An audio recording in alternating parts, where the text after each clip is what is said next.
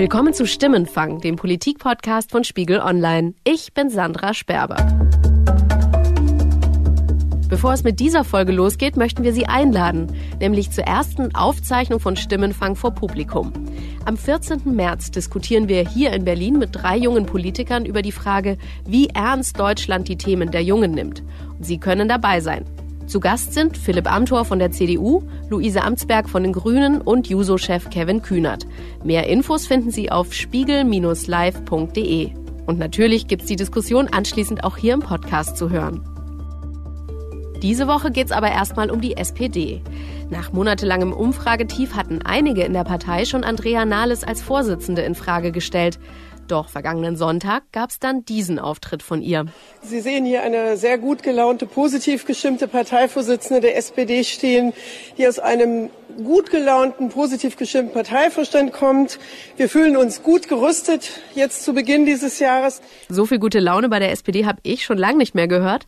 Was da los ist, das erklären mir jetzt die Kollegen Christoph Hickmann vom Spiegel und Christian Tews von Spiegel Online. Hallo ihr beiden. Hallo. Guten Tag.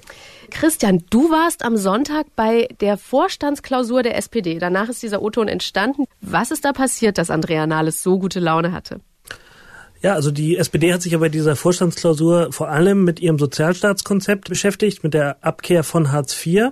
Und da hat Nahles etwas geschafft, was in der SPD nicht so häufig vorkommt, nämlich die ganze Partei hat sich hinter diesem Konzept versammelt, hat das einstimmig beschlossen und wirklich auch über die Parteiflügel hinweg unterstützt und gesagt, das ist jetzt genau das, was wir brauchen. Mhm. Ein Linksruck, eine wirklich klare Abkehr von Hartz IV, ein äh, sozialeres Profil der Partei und deswegen war sie auch so gut gelaunt. Wie hat sich das sonst noch ausgedrückt bei der SPD? Also es war nicht nur Andrea Nahles, höre ich daraus. Genau, also es ging über den ganzen Vorstand hinaus. Da war danach, nach der Klausur noch ein Abendessen in einem Brauhaus, zünftig, wie immer bei der SPD, mit gutem, schwerem Essen und auch reichlich Bier. Und äh, da hatte man das Gefühl, die wirkten fast euphorisiert, die Genossen. Mhm. Ne? Also sie haben sich da so ein bisschen an sich selbst berauscht, was man natürlich irgendwie auf eine gewisse Art und Weise kurios finden kann angesichts der verheerenden Umfragewerte. Aber tatsächlich, weil es mal so ein, zumindest in ihren Augen, ein Signal, ein Impuls mhm. war, es kann auch was mal klappen, wenn man es mhm. vernünftig organisiert. Ich glaube, besonders interessant ist das, wenn man darüber nachdenkt, woher die SPD kommt. In den letzten Wochen gab es tatsächlich schon eine Personaldebatte ist Andrea Nahles noch die richtige für die Partei? Und da haben zwei Spiegelgeschichten, an denen du beteiligt warst, Christoph, eine ganz entscheidende Rolle gespielt. Kannst du noch mal erzählen, was in den letzten zwei, drei Wochen passiert ist? Ich würde gern mit der ersten Geschichte beginnen. Das war ein Spiegelgespräch mit Gerhard Schröder. Darin hat er zwei sehr harte Sätze über den Renales gesagt. Der erste war, äh, das sind Amateurfehler, ausdrücklich bezogen auf ihren berühmt-berüchtigten Badgie-Auftritt. Die SPD wird gebraucht. Badgie, sage ich dazu nur. Und das wird ganz schön teuer. Badgie, sage ich dazu nur. Und das ist gut für Deutschland, sage ich dazu nur. Der zweite Satz war bezogen auf die Frage, ob Andrea Nahles eigentlich über eine ökonomische Kompetenz verfügt. Schröder hatte das selbst zur Voraussetzung für eine erfolgreiche Kanzlerkandidatur erklärt und er hat auf diese Frage geantwortet, ich glaube, das würde sie nicht einmal selbst von sich behaupten. Mhm. Das war für eine amtierende Parteivorsitzende sehr hart, um nicht zu sagen vernichtend. So, das hat tatsächlich nochmal ein großes Echo ausgelöst, was aber natürlich daran lag oder daran liegt, dass Nahles schon vorher angeschlagen, um nicht zu sagen angezählt war. Mhm. Das ist ein rekordverdächtiger Wert. Sie ist jetzt noch nicht mal ein Jahr lang an der Parteispitze und selbst für die SPD, die ja mit ihren Vorsitzenden in den letzten Jahren nicht immer nur gut umgegangen ist, ist das wirklich sehr früh. Und trotzdem muss man das sagen, das ist der Nährboden, auf den dann so ein Schröder-Interview auch mhm. fallen kann. Wäre man allgemein mit Andrea Nahles zufrieden, mit ihrer Amtsführung einverstanden, dann wäre der Schröder abgetropft. Dann hätten die Leute gesagt, naja, da meldet sich aus dem Off mal wieder unser Altkanzler und mehr wäre nicht passiert. So ist eine Debatte entstanden, die einfach vorher schon geschwelt hat. Hat das auch dazu geführt, dass die Partei wieder ein bisschen geschlossener hinter Nahles steht? Absolut, das war mein Eindruck am Sonntagabend bei der Veranstaltung vom mhm. Äh, Parteivorstand, wo viele sagen, so geht man nicht mit der amtierenden Parteivorsitzenden bei aller Kritik, die von vielen kommt, aber so ein offener Angriff, so auch verächtliche mhm. Kommentare, die nicht nur von Schröder kamen, sondern zum Teil auch von Sigmar Gabriel, der ja getwittert hat in der vergangenen Woche, äh, die Grundrente von Hubertus Heil, alles super, aber es hätten wir schon früher haben mhm. können mit einer Arbeitsministerin Andrea Nahles. Andrea Nahles wurde auch auf diese Kritik von Schröder und Gabriel angesprochen. Wie sehr nervt sie das? und sie hat so reagiert. Jeder hat hier sein Recht darauf, mich zu kritisieren. Klar. Aber was wir hier gemacht haben, ist, dass wir die SPD jetzt in den letzten Tagen aufgestellt haben, nach vorne geguckt haben. Das gibt mir sehr viel äh, Kraft und viel Optimismus. Es war aus meiner Sicht äh, sehr viel äh, gewichtiger und bedeutsamer als alles andere. Christian, vielleicht kannst du noch mal erklären, was sie da inhaltlich meint, was sie so beflügelt. Welche Beschlüsse hat die SPD gerade gefasst? Naja, der entscheidende Kern, würde ich immer sagen, ist diese Abkehr von Hartz IV. Wir lassen Hartz IV hinter uns. Wir setzen an die Stelle von Hartz IV das neue Bürgergeld. Wo ja viele vorher spöttisch gesagt haben, naja, das ist nur ein neuer Name und äh, was heißt das, was ändert sich wirklich? Aber tatsächlich, wenn man das Papier genau liest, was die SPD vorgelegt hat, dann soll sich schon der ganze Geist dieses Sozialstaates verändern, wenn es nach der SPD geht. Das neue Bürgergeld, das besagt, dass wir den Menschen begegnen mit großem Zutrauen. Wir wollen, dass die Menschen Zeit haben, sich auf die Arbeitssuche zu konzentrieren. Eher weg vom Fördern und Fordern mhm. von Gerd Schröder zu einem bürgerfreundlichen Sozialstaat, ne, in dem der Leistungsempfänger nicht als Bittsteller gesehen wird, sondern eher als mit Respekt behandelt wird und so. Der nächste Punkt, der dann neben der Abkehr von Hartz IV natürlich dazukommt, ist die Grundrente, die Arbeitsminister Hubertus Heil vorgeschlagen hat.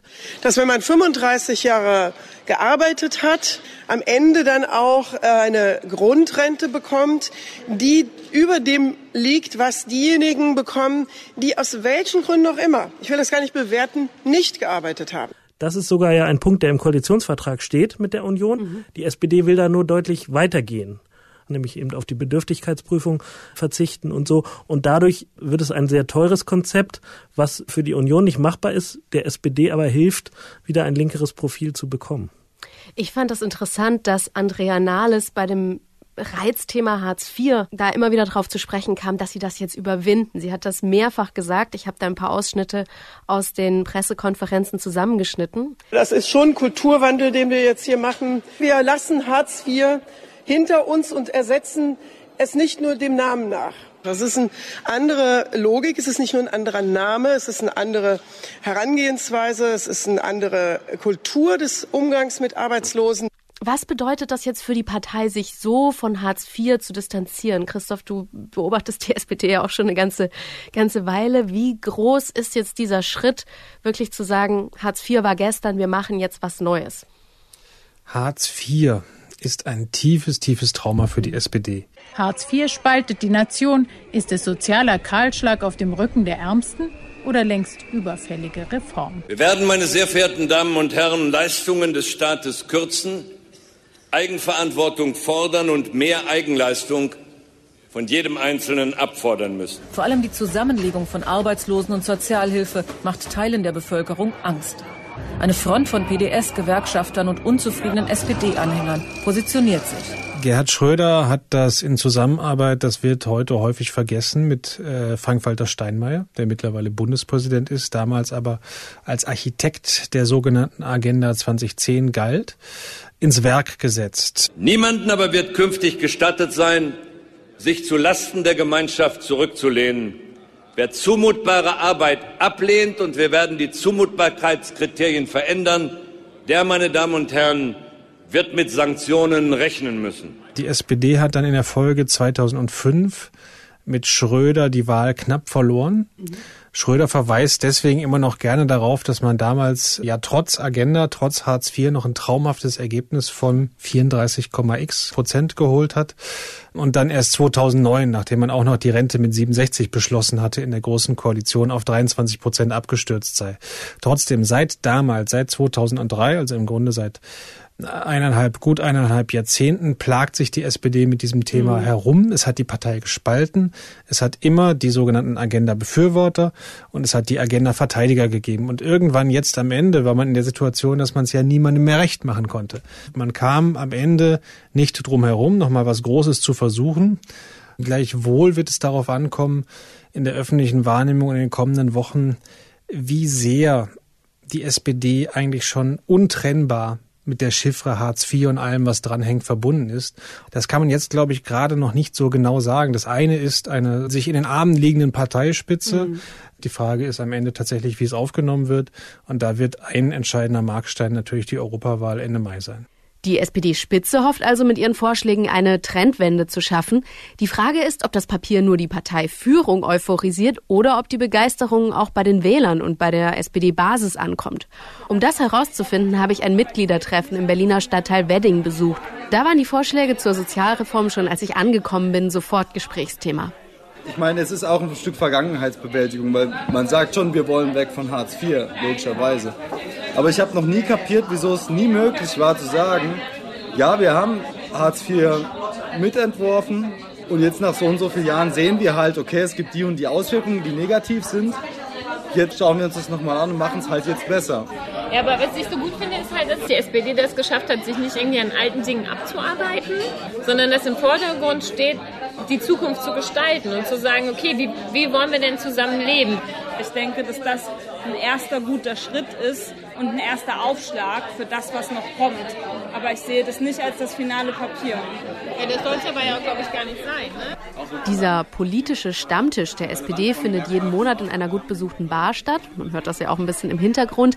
Und auf dem Tisch steht ein SPD-Wimpel und die Abteilungsvorsitzende Julia hat das Papier der Parteispitze vor sich liegen.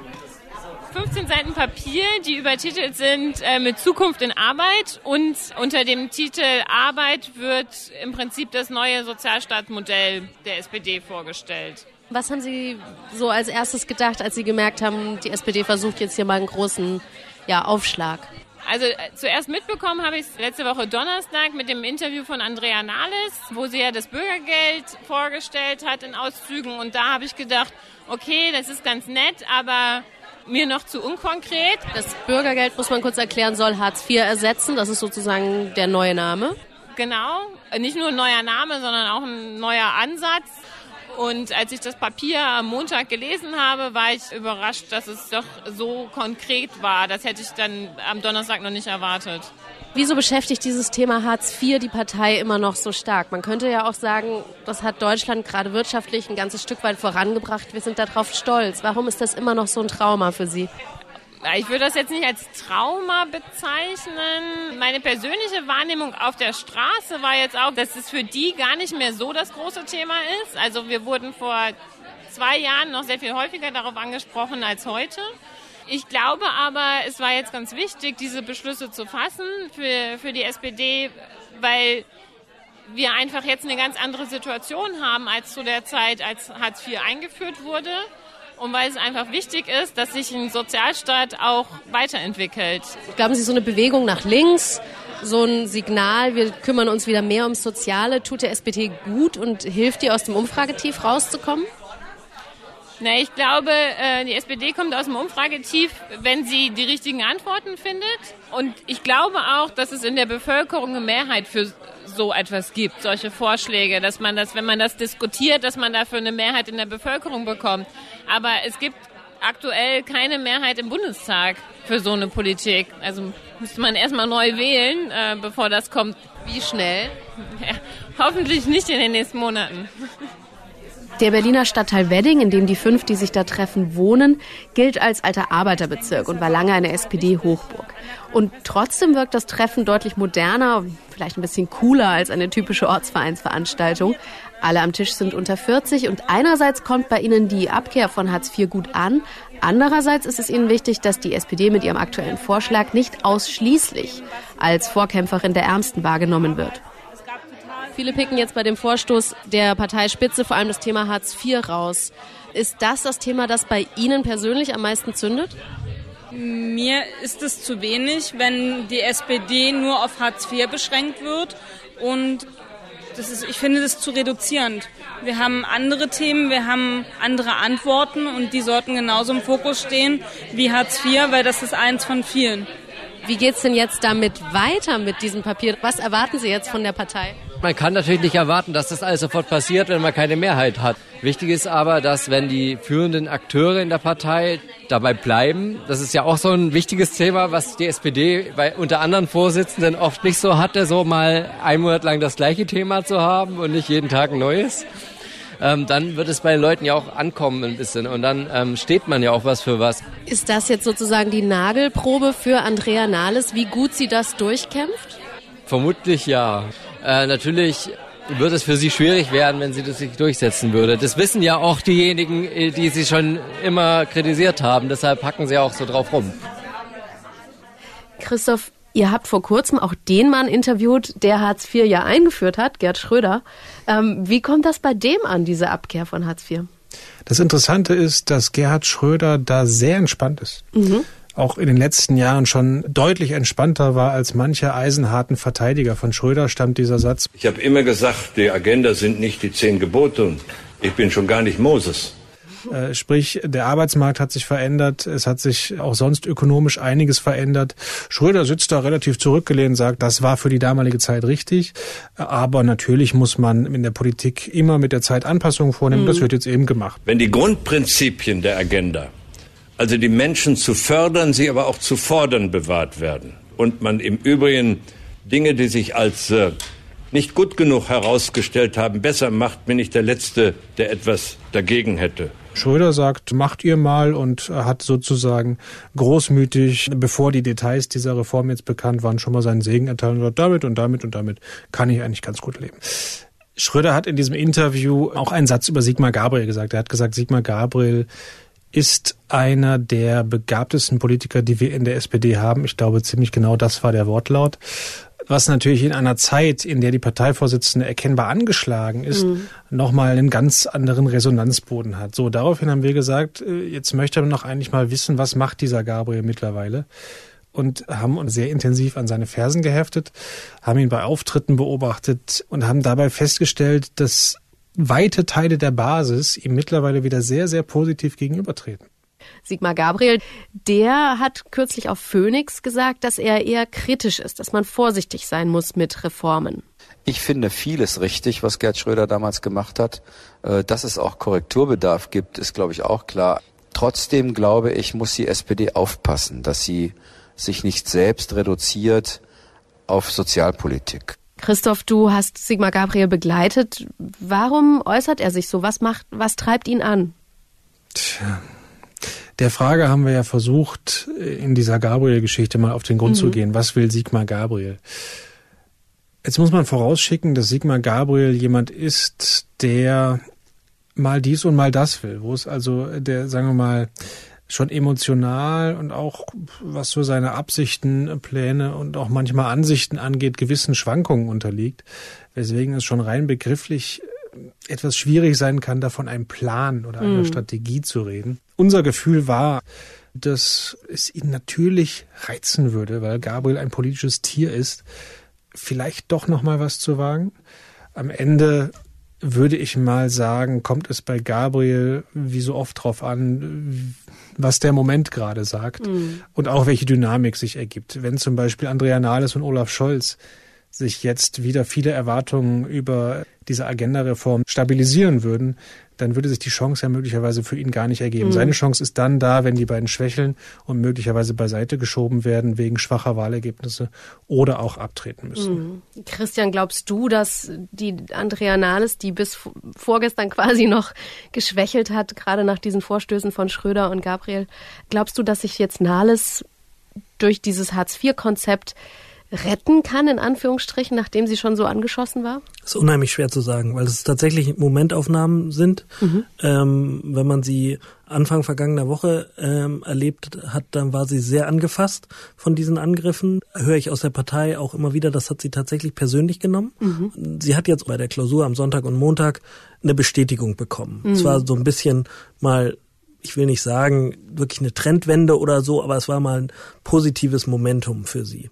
Was das bedeutet für die nächsten Wochen, ist völlig offen, weil es tatsächlich darauf ankommt, Christoph hat es angesprochen, was sie wirklich in der Koalition umsetzen mhm. können. Also die SPD versucht sich ja in der Koalition jetzt gerade so ein bisschen gegen die Union zu profilieren, also möglichst weit weg von der Union. Wir haben uns klar positioniert, wenn die anderen sich dran reiben, gut. Das ist Politik. Das nennt sich Politik. Davon brauchen wir mehr. Und da natürlich dann die Frage, inwieweit die Leute das überhaupt gutieren, dass da äh, theoretisch was passiert in der SPD, aber es hat erstmal konkret keine Folgen, dass irgendwelche Gesetze geändert werden oder die SPD sich wirklich dafür einsetzt, für die Schwachen konkret was zu verändern. Deswegen bin ich auch sehr gespannt, wie sich die Umfragen in den nächsten Wochen entwickeln. Und es ist ja Ende Mai nicht nur die Europawahl, sondern es sind auch die Wahl in Bremen, wo die SPD seit 70 Jahren mhm. regiert und einige Kommunalwahlen, wo mhm. ganz genau geschaut wird, glaube ich, von der Partei, was erreichen wir. Und man darf nicht vergessen, Andrea Nahles hat im vergangenen Jahr äh, quasi zwei schwere äh, Landtagswahlen äh, zu, äh, mit zu verantworten gehabt in, in Hessen und Bayern. Wie viele Wahlniederlagen die Partei dann da wirklich noch mitmacht mhm. mit dieser Führung, ähm, muss man abwarten. Das ist also die nächste große Klippe, die anstehenden Wahlen.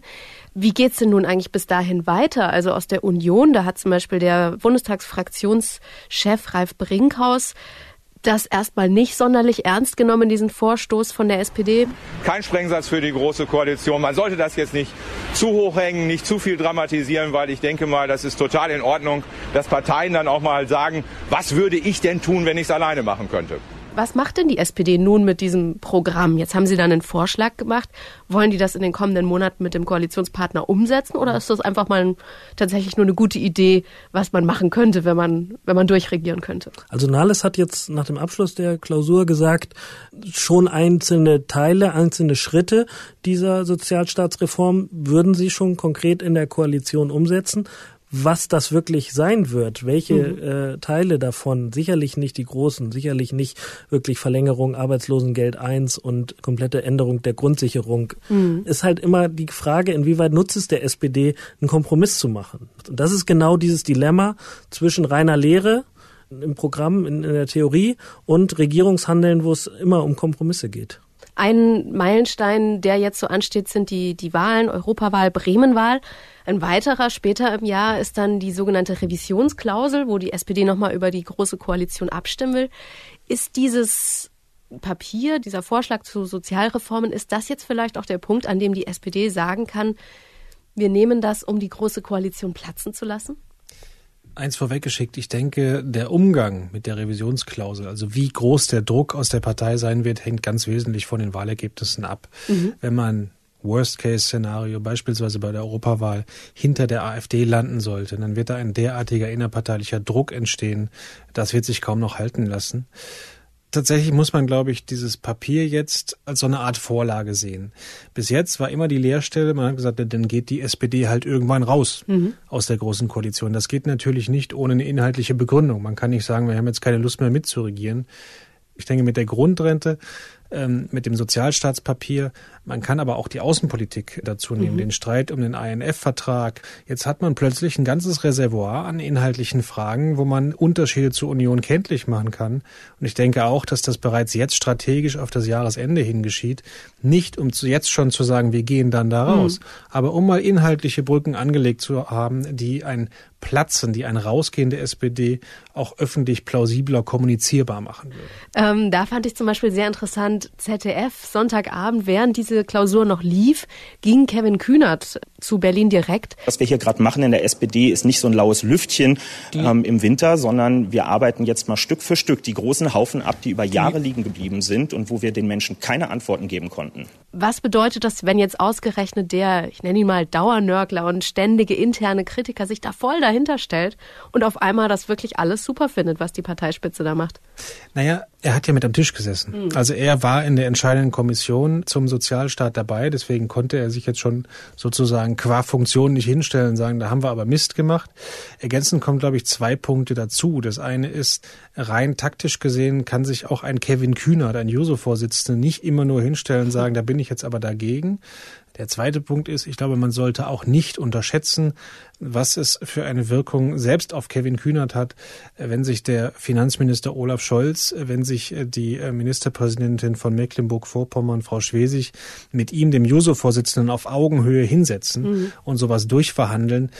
Das findet selbst ein Kevin Kühnert, der ja sonst eigentlich ein sehr uneitler, unprätentiöser Typ ist, nicht ganz schlecht. Und das trägt sicherlich dann auch dazu bei, dass er bereit ist, das mit Werf nach außen zu vertreten. Und er hat jetzt was in der Hand, was er vielleicht in Zukunft nutzen kann, um zu sagen, hey Leute, GroKo, wir haben hier bestimmte Ziele, wir haben uns das hier hingelegt, wir haben das vereinbart, das wollen wir erreichen. Wenn das in der GroKo nicht geht, dann lassen wir sie platzen. Genau, das ist sozusagen der Punkt, an dem man wird abwarten müssen, ob Kühner das, was jetzt beschlossen wurde, am Ende des Jahres als Sprengsatz nimmt und sagt, so, ähm, das war's dann jetzt mal mit der Koalition. Oder kriegen es Andrea Nahles und Olaf Scholz, die ja Stand jetzt noch erkennbar in diesem Bündnis bleiben wollen, hin, der Partei nochmal zu vermitteln, Leute, lass uns das Pulver trocken halten, wir regieren das jetzt ordentlich zu Ende und ziehen dann mit diesem Pulver in den nächsten Wahlkampf und dann kenntlich zu machen, was mit uns alles möglich wäre. Das wiederum, damit zum Anfang zurück, hängt, glaube ich, ganz wesentlich von der Dynamik ab, die jetzt vor den nächsten Wahlen ausgehen wird. Vielen Dank euch beiden. Wir danken. Danke dir. Das war Stimmenfang, der Politik-Podcast von Spiegel Online. Die nächste Episode hören Sie ab kommenden Donnerstagmittag auf Spiegel Online, Spotify und in allen gängigen Podcast-Apps. Und nochmal die Erinnerung an unsere Stimmenfang Live-Veranstaltung am 14. März im Spiegelsaal in Berlin. Alle Infos dazu finden Sie auf www.spiegel-live.de. Wir diskutieren übers Jungsein in der Politik mit Kevin Kühnert, Luise Amtsberg und Philipp Amthor. Karten gibt's auf spiegel-live.de. Der Link steht auch in den Shownotes zu dieser Folge, genau wie unsere Mailadresse und unsere Mailbox-Nummer. Falls Sie uns Feedback geben möchten, können Sie uns einfach schreiben an stimmenfang.spiegel.de oder Sie hinterlassen uns eine Nachricht unter 040 380 80400. Nochmal 040 380 80400. Diese Folge haben Yasemin Yüksel und ich, Sandra Sperber, produziert. Danke für die Unterstützung an Sebastian Fischer, Lena Jessen, Johannes Kückens, Thorsten Reitzek und Matthias Streitz. Die Stimmenfangmusik kommt von Davide Russo.